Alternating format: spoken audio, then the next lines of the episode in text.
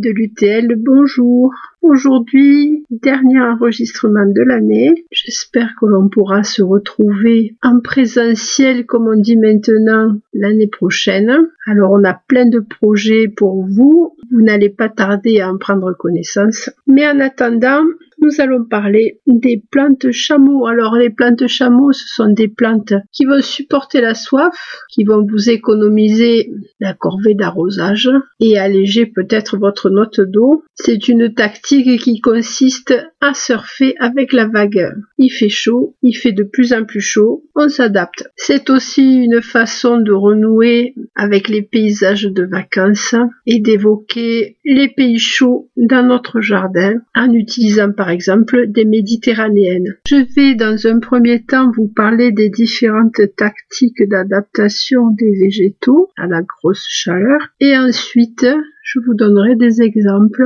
que vous pourrez adapter dans vos jardins ou qui vous permettront de lire les plates-bandes des villes ou encore d'apprécier les paysages d'une façon différente.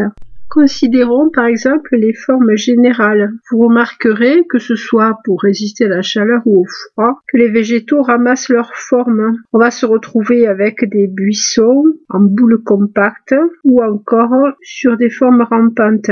Les buissons en boule compacte, on va pouvoir les encourager parce que même si on a très chaud, on a quand même des pluies qui poussent les végétaux à se développer plus que dans leur pays d'origine. C'est ce qui va par exemple inciter à tailler les lavandes pour leur conserver un port en boule bien compact. Si jamais on laisse ces formes s'élever avec euh, une terre trop riche ou des pluies trop répétées, on va se retrouver avec des formes mitées ou effondrées qui seront bien loin des formes d'origine. La taille a donc une fonction de préservation de ces formes. Une autre tactique pour lutter contre la chaleur et la canicule, c'est le rétrécissement des feuilles. On va se retrouver avec des surfaces de feuilles toutes petites quelquefois tellement euh, étroite qu'on se croirait presque en présence d'aiguilles. Je passe par exemple au romarin ou aux toutes petites feuilles d'étain. À une autre échelle, certaines graminées, étroites donc,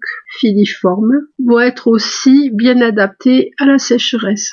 L'épaisseur ou la qualité de la texture des feuilles va être une autre façon de lutter contre la chaleur. Les feuilles peuvent devenir extrêmement coriaces ou, à l'inverse, contenir des réserves d'eau, je pense aux succulentes par exemple, qui en plus contiennent de l'antigel et permettent à ces plantes de résister au froid. J'ai entendu d'ailleurs parler d'études qui essayaient d'isoler l'antigel de ces plantes avec pour perspective de l'intégrer au génome humain pour permettre aux hommes de vivre dans les zones froides de la planète sans problème d'engelure. Elle est pas belle la vie Bon, espérons que nous sommes encore dans la science-fiction. Mais quand on pense qu'on a greffé de la luciférase, la molécule qui permet au verre luisant d'être brillant la nuit sur des plants de tabac afin d'avoir des plants de tabac luminescents la nuit, que c'est une expérience qui a été conduite et réussie, on ne peut que s'interroger sur la suite. Alors, le coriace, c'est une façon de résister, mais le duveteux, c'est pas mal non plus. On a souvent le réflexe en été euh, de se découvrir. Mais dans certains pays, au contraire, on se protège de la chaleur en empilant les couches de coton ou de lin. Certaines plantes vont utiliser cette tactique en faisant pousser un feutrage épais à la surface de leurs feuilles ou en ayant une surface vernissée sur le dessus et un feutrage à l'envers des feuilles. On peut penser par exemple aux sauges qui sont toutes douces, les sauges officinales en particulier. Ces feutrages sont de plus très souvent de couleur argentée, une autre façon de réfléchir la lumière et la chaleur, ce qui vaut quelquefois aux plantes, dans leur vocable latin, l'adjectif de lanata, laineux. Il existe par exemple un tel laineux. Ce qui va être important quand on va composer une plate-bande avec euh, des plantes ayant les mêmes besoins, c'est-à-dire euh, ayant besoin de sécheresse ou ne la redoutant pas, ça va être d'éviter l'ennui parce que trop de petites feuilles, trop de pores en, buisson rond ou trop de tons argentés et on tombe vite dans la monotonie. Le but étant non pas d'avoir une plate-bande qui ressemble au divan de grand-mère, hein, couverte de petits coussins ronds, mais plutôt de présenter de la Du clair, du foncé, de la petite feuille, de la grosse feuille, puisque n'oublions pas, l'ennui naquit de l'uniformité. Il en est de même dans la société, si nous étions tous pareils qu'à la nuit. Pour lutter contre le manque d'eau, certaines plantes développent des grosses racines pivotantes qui vont chercher l'eau en profondeur. Ces plantes doivent être mises en place très jeunes parce qu'à cause de ce gros pivot, elles vont avoir beaucoup de mal à supporter la transplantation alimentation. Cela explique que pour les fleurs, par exemple, on préfère le semis en place. Je pense au pavot de Californie qui sera toujours plus beau si on le sème directement à l'endroit où il doit pousser et qui va s'avérer misérable si on le repique. Un arbre que j'affectionne particulièrement, le mycocoulier de Provence, développe un énorme pivot central qui va faire que même tout jeune, il est très difficile à arracher. Ce genre d'arbre doit être semé dans des pots extrêmement profonds et rainurés de façon à empêcher la formation d'un chignon qui compromettra l'installation future. À propos du mycocoulier, ce qui est intéressant à savoir aussi, c'est qu'il développe la tactique suivante, c'est-à-dire qu'il présente la tranche de ses feuilles au soleil et non pas la surface. C'est une tactique qui est également utilisée par l'eucalyptus et cela permet de réduire considérablement l'évaporation. Si vous voulez voir de beaux il faut regarder en face de la cité Mouissé, de l'autre côté de la rocade, et là vous en avez quelques exemplaires qui sont particulièrement beaux. Et qui, malgré le vocable de Provence, ont tenu le choc de tous les hivers froids que nous avons pu traverser. Outre la cité mouissée à Tarbes, vous pouvez aussi en voir à Vic où euh, il y a quelques années la municipalité a installé un bel alignement en bordure de canal et je suis toujours euh, admirative de ce port légèrement pleureur et de ce feuillage sombre. Le tronc est gris, ce qui lui a valu le nom de pied d'éléphant et c'est un arbre qui a la bonne idée de tomber toutes ses feuilles quasiment en même temps, ce qui fait la joie des ramasseurs municipaux. Une mise à feuilles tardive permet de bien profiter des premiers soleils du printemps à un moment où les marronniers en ville souffrent d'attaques de parasites parce qu'ils n'ont pas assez d'humidité en été et donc qu'ils se retrouvent affaiblis, le mycocoulier semble être une bonne alternative pour un arbre de remplacement. Une dernière façon de lutter contre le manque d'eau va être pour les plantes adaptées à la canicule de changer la composition de la sève et de la rendre plus huileuse, voire euh, de transformer la sève en résine, ce qui va ralentir l'évaporation. C'est ce qui donne aussi euh, l'odeur particulière de la garrigue quand vous vous y promenez. Un bon exemple de cette résine, c'est par exemple les cystes qui s'adaptent de mieux en mieux dans notre département, justement à cause du réchauffement. J'en ai vu des très beaux du côté de Madiran. Les cystes sont des buissons ronds de hauteur variable. Il peut y avoir du très petit et du beaucoup plus grand.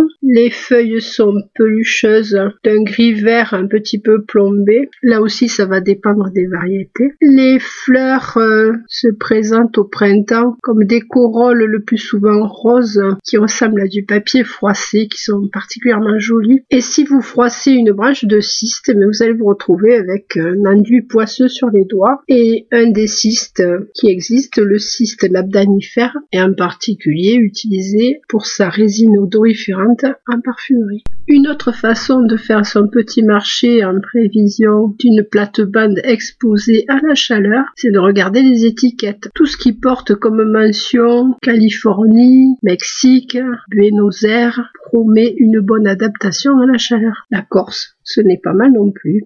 Donc, menthe de Corse, pavot de Californie, marguerite d'Afrique du Sud, scie du Pérou, vous pouvez y aller. Par contre, ce sont des plantes qui vont demander un drainage important. Si vous avez de la bonne terre à blé bien grasse et qui garde l'humidité, il va falloir penser à la plantation, à rajouter un matériau drainant, du sable grossier par exemple, pour être assuré que vos plantes ne mourront pas de trop d'hydratation et de toute façon cela va être un bon moyen de les aider à passer l'hiver au sec. Ces types de plantes sont en effet adaptés à des pluies torrentielles et très espacées. Il faudra y penser pour vos arrosages. Un gros arrosage une fois par semaine, en période chaude, semble bien adapté à ce type de plante. Essayez de ne pas mouiller le feuillage, surtout si vous avez affaire à un feuillage duveteux. L'arrosage au pied, avec une eau tempérée, semble l'idéal. Oubliez les gouttes à gouttes et les arrosages automatiques. Pour garantir une conservation de l'eau au pied, on va copier la nature une fois encore et procurer à ces plantes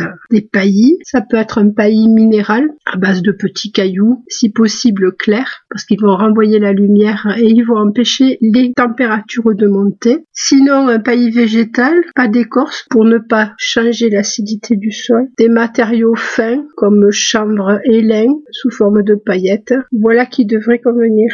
Le paillage permet de plus d'espacer les plantes ce qui peut être une bonne chose parce que dans la nature, ces plantes, surtout les plantes méditerranéennes, pratiquent ce que l'on appelle l'allélopathie. Je pense que j'en avais déjà parlé. Ça vient de allélos réciproque et pathos souffrance. Ce sont des plantes en fait qui sont équipées pour injecter dans le sol des substances qui vont empêcher la concurrence, donc qui vont freiner la germination des, des graines et qui vont ralentir la croissance des plantes voisines. J'avais donné pour exemple le romarin qui est souvent très propre aux pieds.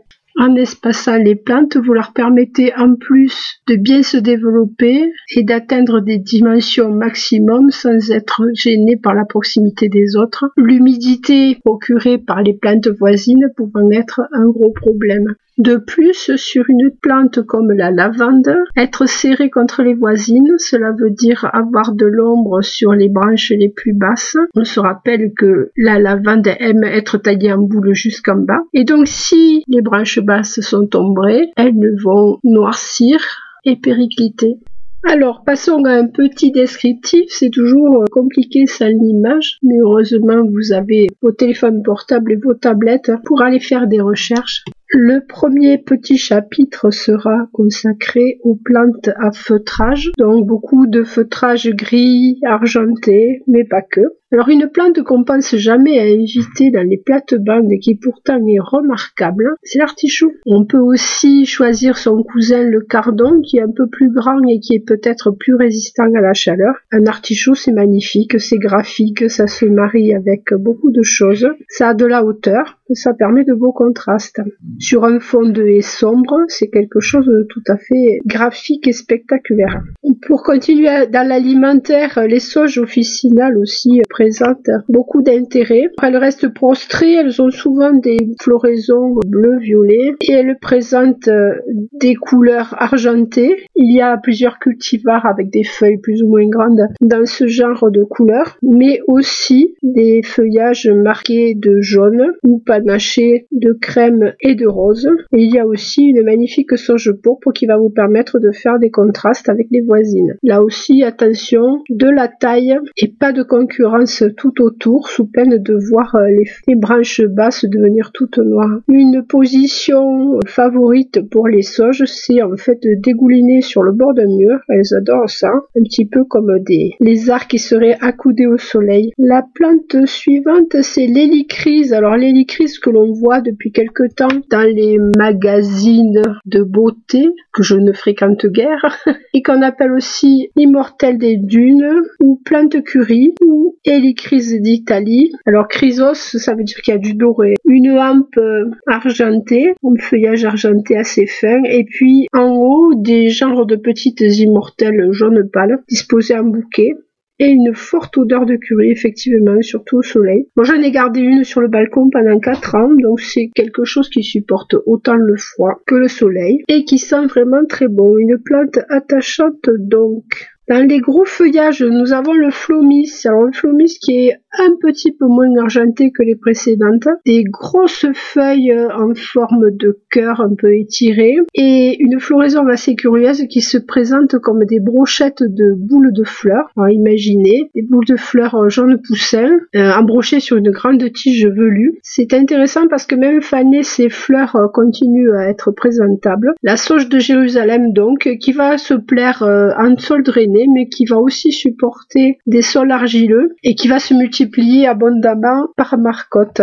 Une belle plante pour les contrastes. L'oreille de lapin c'est ainsi que les appelait ma mère, les Stakis, Stakis lanata, ou Stakis byzantina. La floraison n'est pas vraiment spectaculaire et peut être sacrifiée, mais par contre, les feuilles de nouveau en cœur étiré sont vraiment très très claires et peuvent faire de magnifiques bordures. Un aspect tout doux qui plaira beaucoup aux petits qui les passent volontiers sur les joues pour se faire des chatouilles. Les cinéraires qu'on connaît bien, que l'on trouve quelquefois dans des présentations et que malheureusement on oublie de tailler et que l'on nourrit trop, ce qui fait qu'au bout de quelques années elles ne sont plus présentables du tout. Pensez à les affamer, ce sont des plantes qui apparemment peuvent pousser dans les dunes, donc euh, pas besoin de les suralimenter. La balotte aussi, très très jolie plante, mais qui craint énormément l'humidité et la neige. Une grosse boule de petites branches juxtaposées ornées de feuilles rondes, un port un peu différent qui est pas mal pour les contrastes. La balotte à protéger de l'humidité. Les armoises, les armoises qui sont assez euh, utilisées dans les plates-bandes municipales, en particulier l'armoise ludoviciana. Malheureusement, elle est extrêmement allergisante. Alors à vous de voir s'il y a des gens fragiles chez vous, peut-être qu'elle sera à éviter. On peut éviter par contre l'armoise abrotanelle, Artemisia abrotanum, qui est assez différente, qui fait un genre de plumeau avec un fin feuillage gris. C'est une armoise qui n'a pas de fleurs, ou très très rarement et que l'on appelle aussi armoise mâle, qui était utilisée dans le massif central par exemple pour fabriquer des vermifuges. On laissait barboter une branche d'armoise dans un litre d'alcool. Une odeur très spéciale que j'apparente à la lessive Saint-Marc, mais qui n'est pas désagréable, un peu camphrée, un peu résineuse, qui pourrait être très belle à côté de fleurs rose violine par exemple, pourquoi pas des œillets. La lavande donc dans ses feuillages feutrés, vous en avez qui sont plus plus ou moins blanche. On en a déjà parlé de la lavande. Et pour finir, de plantes le chandelier des rocailles. Alors j'adore. Et mamie était quand même passablement poète. Le Lychnis coronaria, qui est une vivace de faible durée, mais qui par contre a le bon goût de se semer un petit peu partout et qui présente des rosettes grises, feutrées, un peu comme une grosse mâche, d'où émergent des tiges pelucheuses qui portent de remarquables fleurs rouge magenta qui font un beau contraste. Il existe aussi des cultivars à fleurs blanches et d'autres à fleurs blanches avec un petit œil rose, lignis, coronaria, oculata. Et enfin, le verbascum. Alors ça, c'est une plante que l'on élimine des jardins et je me demande bien pourquoi, parce que c'est vraiment une plante magnifique. Les Anglais, qui n'ont pas les mêmes lunettes que nous apparemment, l'ont bien compris, puisque eux, ils en ont fait des cultivars avec des fleurs différentes. Le verbascum, qu'on appelle aussi molène ou bouillon blanc, fait d'énormes rosettes argentées, très spectaculaires, d'où émerge une grande tige avec des fleurs jaunes poussins qui fleurissent euh, depuis le bas jusqu'en haut. La graine est extrêmement lourde, donc la graine ne va voyager que collée aux chaussures. Par exemple, elle ne peut pas se diffuser par le vent. Une très bonne plante au niveau pulmonaire. Par contre, quand on fait des infusions avec le verbascum, on filtre absolument avec un filtre à café si on ne veut pas s'étrangler avec les petits poils. Il y a longtemps, les tiges de verbascum étaient trempées dans de la poix et servaient de chandelle pour les gens qui n'avaient pas les moyens de s'acheter des bougies en cire. Nos voisins britanniques ont par sélection obtenu des cultivars à fleurs rose saumon qui sont assez délicates. L'argent, c'est bien joli, mais au bout d'un moment, ça ennuie. Quelques touches de couleur pour éclairer tous ces argentés, tous ces blancs et tous ces tons poudrés. Alors, je vous ai déjà parlé du lignis avec son rose magenta, mais il y a une gamme de bleu qui est intéressante à utiliser et le mélange bleu et argent est très chic. Alors, pourquoi pas la sauge d'Afghanistan que l'on appelle aussi perovskia. Le perovskia, c'est une grande, grande plante, presque un arbuste Une floraison assez tardive au cœur de l'été, qui du coup va illuminer aussi l'automne. Un grand nuage de fleurs bleues assez spectaculaire et que l'on peut placer en fond de massif. Une plante tapissante pour continuer dans les bleus, le Nepeta. Alors dans les Nepeta, il y a pas mal de cultivars. Les Anglais en ont même créé des roses. Le plus grand, c'est Nepeta Six Inch géant. Celui que l'on trouve le plus couramment, c'est le Nepeta facenii. Ça s'appelle aussi la catère ou l'herbe au chat. Personnellement, j'ai eu des chats et je n'ai pas remarqué qu'ils se roulaient spécialement dans cette plante. Mais bon, peut-être mes chats étaient-ils spéciaux. Une plante tapissante donc qui reste relativement propre parce qu'apparemment elle pratique l'allélopathie et un joli bleu en contraste avec un feuillage vert grisé, une floraison longue. Donc beaucoup de qualité. Un autre bleu aussi que j'adore au cœur de l'été, ce sont les géraniums vivaces et en particulier Johnson Blue qui se vendent déjà depuis de nombreuses années et qui fleurit pas moins de 6 mois. Ils forment une boule régulière on peut l'utiliser dans des auges, sur des bords de murs. Les petites fleurs aériennes sont vraiment d'un très beau bleu. Une amélioration récente, Orion est un descendant de ce Johnson Blue. En début de saison, on aura bien sûr le romarin et plus tard les lavandes. Je vous rappelle que si vous voulez avoir une idée des couleurs exactes des lavandes, vous pouvez vous reporter au catalogue de monsieur Philippi Amez, catalogue en ligne qui décline toutes sortes de plantes méditerranéennes avec beaucoup de renseignements et beaucoup de variétés un petit tour du côté des arbustes avec le céanote qu'on appelle aussi lilas de Californie. Alors deux types de céanote, un type euh, qui se rapproche des plantes méditerranéennes à feuillage persistant et qui va supporter du moins 10, même moins s'il est bien abrité contre une façade au soleil. Ces céanotes à feuillage persistant ont une floraison printanière. Je vous recommande en particulier Puget Blue et Italian Sky, qui sont d'un bleu qui se rapproche du lapis lazuli, une merveille. Très visitée par les abeilles, ce sont des plantes qui également améliorent le sol puisqu'elles favorisent la venue de bactéries qui fixent l'azote. Les céanotes à feuillage persistant ont un feuillage petit, crispé, vert foncé, brillant. Les variétés à feuillage caduc ont des feuilles beaucoup plus plates, beaucoup plus pâles, et le bleu des fleurs est très doux. Par contre, la résistance au gel est meilleure, moins 15. Je vous recommande l'association du cyanote à feuillage persistant Puget Blue avec un rosier de Banks à floraison unique jaune vanille au printemps. C'est une merveille. Partons dans les roses avec le glaïeul de Byzance un glaïeul beaucoup plus fin que les glaïeuls que l'on trouve d'habitude pour la fleuristerie et que l'on trouve depuis quelque temps en poche qui ressemble fort au glaïeul des moissons que l'on voit encore quelquefois sur des bords de fossés. Une fleur fine et un joli rose pourpré tout à fait naturel. Ces tons de rose, de rouge, de blanc, vous allez les trouver aussi chez les œillets. Vivement le retour des œillets mignardises qui ont disparu de la circulation. Ces petits œillets à odeur poivrée que l'on trouvait dans les jardins de grand-mère, qui ne bronchaient pas au soleil, qui faisaient de très jolies bordures parfumées, et qui ont disparu au profit d'hybrides anglais qui ont besoin de beaucoup plus d'eau et qui sont nettement moins mignons. Dans la gamme des roses, vous trouverez également d'autres géraniums vivaces, formant de belles boules fleuries tout au long de l'été, les origans ou marjolaines, qui perchent leurs petites fleurs en hauteur pour le plus grand bonheur des papillons, et puis les sauges.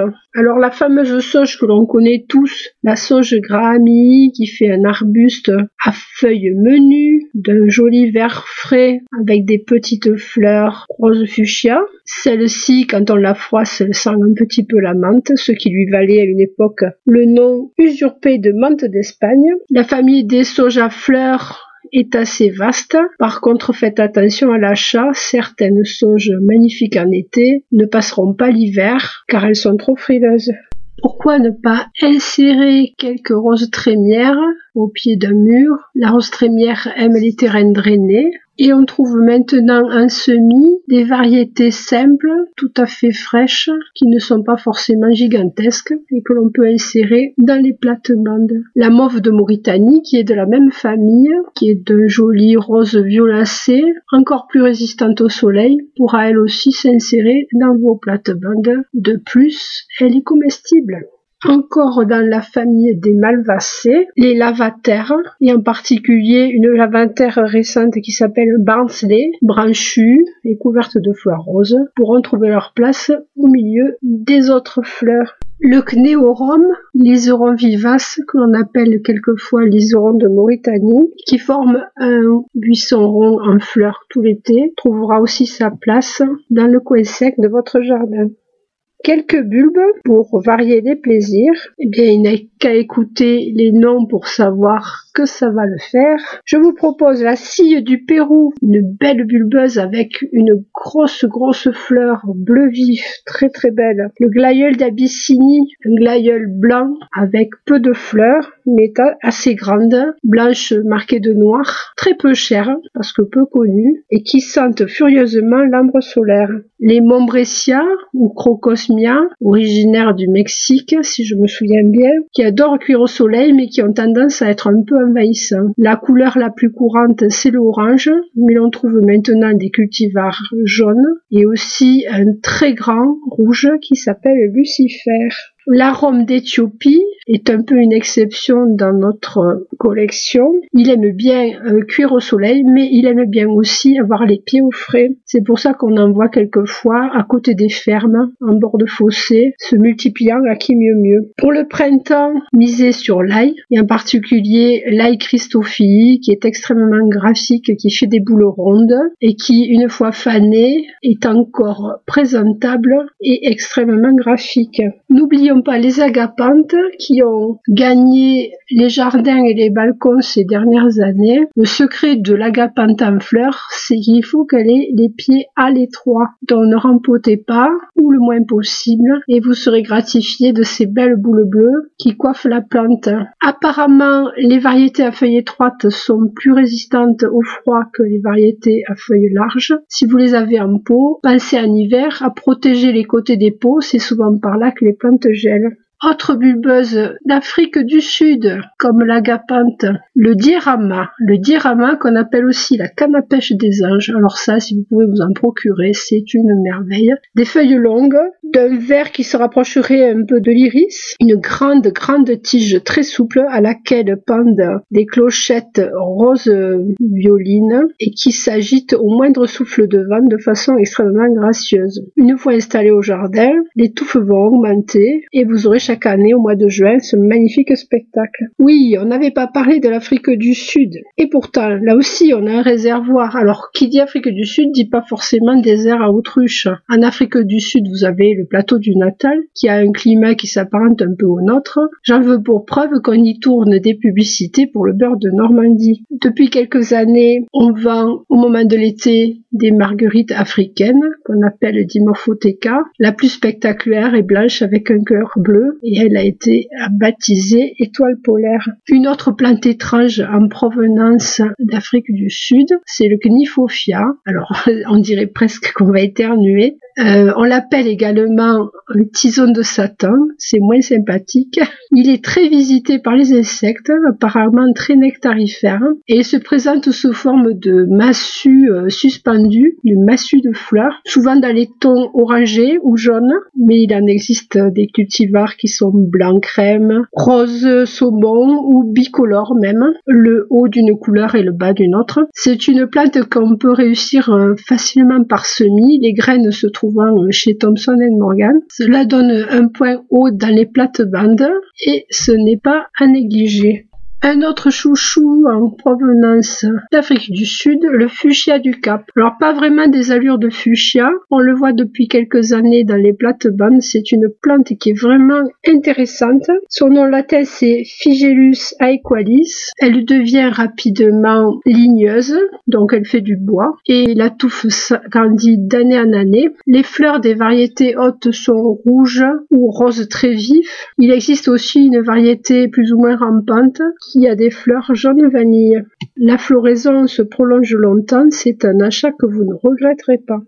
N'oublions pas les plantes que l'on appelle les succulentes. Attention, pas les cactés qui sont gélives. Mais les succulentes peuvent nous apporter des couleurs et des formes différentes, surtout à l'avant des plates-bandes. Il y a des variétés tapissantes, certaines avec des tout petits grains que l'on appelle des poivres de muraille, des orpins. Et pourquoi poivre? Parce que quand on les mange, eh ben, ça pique. Et puis bien sûr les joues-barbes, qui ont des formes et des couleurs variées. Pourquoi joue-barbe Eh bien, Jovis barba, la barbe de Jupiter. Autrefois, on plantait sur les toits en chaume des joues-barbes parce qu'on pensait qu'elles protégeaient de la foudre. De même qu'on y plantait les iris, iris tectorum, les iris des toits, qui faisaient une frange fleurie au sommet des toitures. Une autre époque. Cela me fait penser qu'effectivement, il ne faut pas négliger les iris. Vous pouvez trouver des iris à feuillage panaché si vous voulez avoir un peu plus de variété. Et il existe depuis quelques années des iris qui fleurissent deux fois qui ont aussi une floraison automnale, ça peut être un bon calcul, d'autant qu'ils sont solides